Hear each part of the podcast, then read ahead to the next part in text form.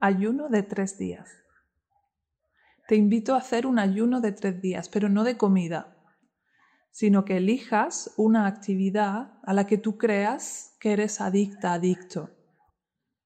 Por ejemplo, si crees que eres adicto a las redes sociales, pues vas a estar tres días sin mirar tus redes sociales.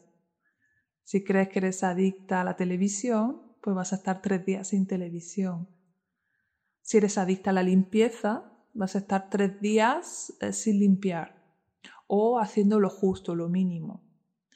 Esta es una manera de enfrentarnos a nuestras adicciones, dado que esos comportamientos son compulsivos y muchas veces es nuestra ansiedad la que nos lleva a mirar el móvil, la que nos lleva a buscar refugio en la tele, la que nos lleva a limpiar compulsivamente.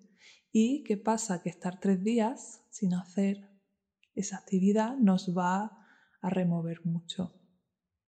Así que es todo un reto. Elige una cosa, solo una cosa a la que creas que eres adicto o adicta.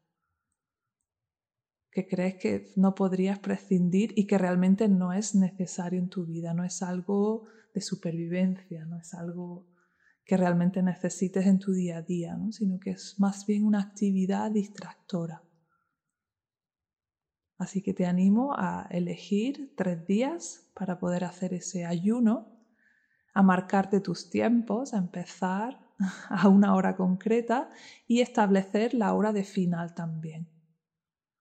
Es posible que dejar alguna de esas cosas adictivas en principio pues no te suponga un problema. A lo mejor dejar tres días de estar en las redes sociales, pues al final, bueno, aunque hay una tendencia, al final te das cuenta de que ha sido un descanso. Pero habrá veces o cosas que te van a generar un poquito de ansiedad. Así que sostén esa ansiedad, intenta liberarla de otras maneras. Puedes usar las meditaciones activas para hacerlo, pero trata de hacer tu ayuno de tres días, de lo que tú quieras. Disfrútalo.